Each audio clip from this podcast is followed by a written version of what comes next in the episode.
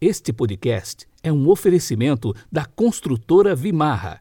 439-9993-0033, Londrina, Paraná.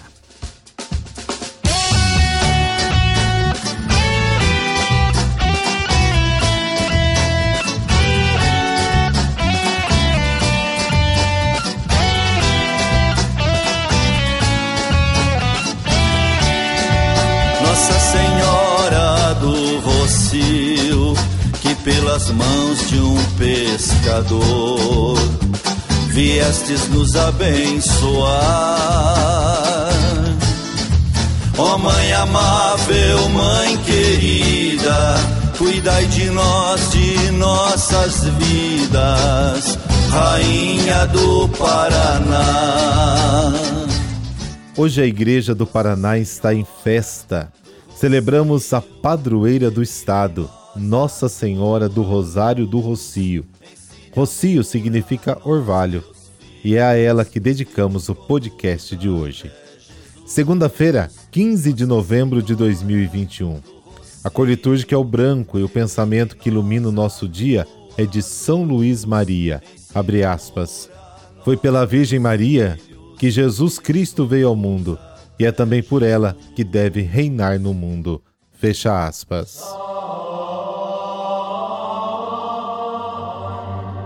Pelo sinal da Santa Cruz, livrai-nos Deus, nosso Senhor, dos nossos inimigos. A nossa oração de hoje é a consagração a Nossa Senhora do Rocio. Convido você para nos acompanhar com fé e devoção. Nossa Senhora do Rocio, Rainha do céu e da terra, padroeira do Paraná. Nós os saudamos, refúgio dos necessitados. Por vossas mãos intercessoras, a misericórdia de Deus jamais faltou. Dai-nos a graça de sermos discípulos de Jesus na busca de vivermos a palavra de Deus. Transformai a nossa vida em um santuário de amor, onde Jesus seja o centro. Consagramo-nos a vós, cheios de confiança em vossas mãos renovamos as promessas do nosso batismo. Renunciamos a toda forma de egoísmo para vivermos e convivermos como irmãos.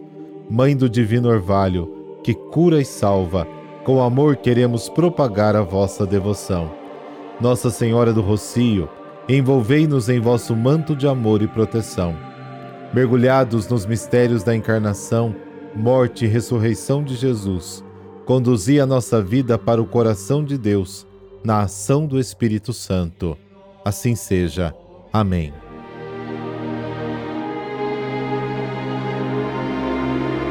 Lucas capítulo 18, versículos de 35 a 43. Quando Jesus se aproximava de Jericó, um cego estava sentado à beira do caminho pedindo esmolas. Ouvindo a multidão passar, ele perguntou o que estava acontecendo. Disseram-lhe que Jesus Nazareno estava passando por ali. Então o cego gritou: Jesus, filho de Davi, tem piedade de mim.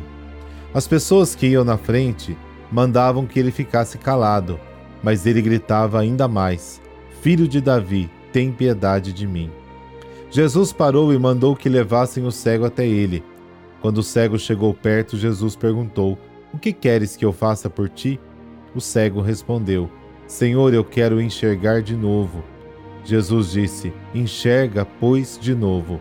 A tua fé te salvou. No mesmo instante, o cego começou a ver de novo e seguia Jesus, glorificando a Deus. Vendo isso, todo o povo deu louvores a Deus. Palavra da salvação, glória a vós, Senhor.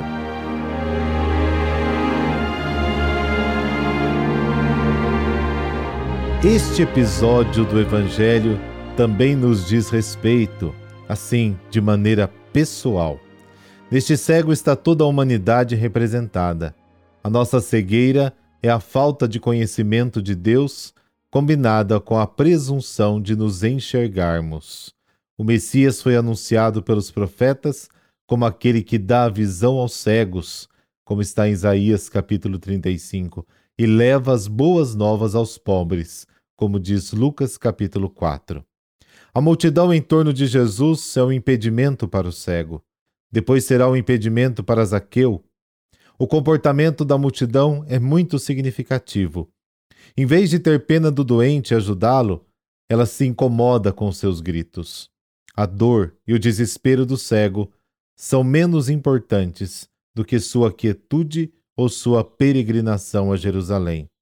O problema da tranquilidade pessoal pode fazer com que as pessoas esqueçam e até atrapalhem as melhores iniciativas para o bem. Os amigos e discípulos de Jesus, que deveriam ajudar e encorajar o cego, são os primeiros que queriam silenciá-lo e impedi-lo de orar ao Salvador. Não só isso, mas eles também o repreendem. No entanto, Jesus não pede para o homem se calar, mas para que viesse até ele. A atitude do cego contrasta com o orgulho dos judeus e dos próprios cristãos. Jesus reclama com as pessoas de seu tempo porque não acreditam se não veem e não tocam. O cego não precisa disso. O apóstolo Tomé só acredita depois de ter visto e tocado. Mas Jesus disse-lhe: Porque me viste, creste. Bem-aventurados os que, apesar de não terem visto, crerão. João capítulo 20. Esta bem-aventurança parece ter sido especialmente para o cego de Jericó, um cego que vê com mais precisão do que aquele que enxerga. Por causa desta fé, Jesus o cura imediatamente e o salva. Obter a visão da fé permite-nos seguir Jesus, que disse: Quem me segue não anda nas trevas, mas terá a luz da vida. No final da história, todos os presentes têm um comportamento unânime. E também o cego curado louvam a Deus com ele. O louvor que nos torna participantes do bem dos outros é a mais alta expressão do amor.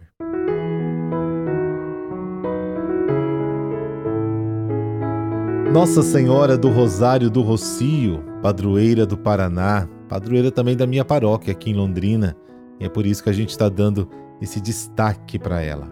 A imagem de Nossa Senhora do Rocio foi encontrada no século XVII por pescadores na Baía de Paranaguá. Ao amanhecer, na hora do orvalho, e a sua devoção começou depois da elevação do Pelourinho em Paranaguá em 1646. Em 1686, houve um período de peste na região e os habitantes recorreram a Maria Santíssima para que acabasse com aquele mal. Como foram atendidos, desde então, os devotos do Paraná recorrem a Nossa Senhora do Rocio diante de suas aflições. A palavra rocio vem do latim rocivum, que significa orvalho. Ela simboliza as inúmeras graças e bênçãos que brotam constantemente no meio do povo como orvalho. A primeira igreja dedicada a Nossa Senhora do Rocio foi construída no ano de 1813. Em 1920 ficou pronto o Santuário de Nossa Senhora do Rocio, na cidade de Paranaguá. Por causa dos inúmeros milagres e graças alcançadas pela intercessão de Nossa Senhora do Rocio, a devoção a ela ficou conhecida em todo o território paranaense e multidões saem todos os anos de vários lugares com romarias rumo ao santuário de Nossa Senhora do Rocio. No ano de 1977, o Papa Paulo VI declarou Nossa Senhora do Rocio como a padroeira do Paraná. A devoção a Nossa Senhora do Rocio continua crescendo até os dias atuais, e por isso o seu santuário em Paranaguá recebe cada vez mais devotos. Por intercessão da Virgem do Rocio, dessa bênção de Deus Todo-Poderoso, Pai, Filho, Espírito Santo. Amém. Ótima semana para você. Até Jesus, Nossa Senhora do Rocio, que brilhe em nós a tua luz. Ensine amor a nós, teus filhos e nos conduz até Jesus.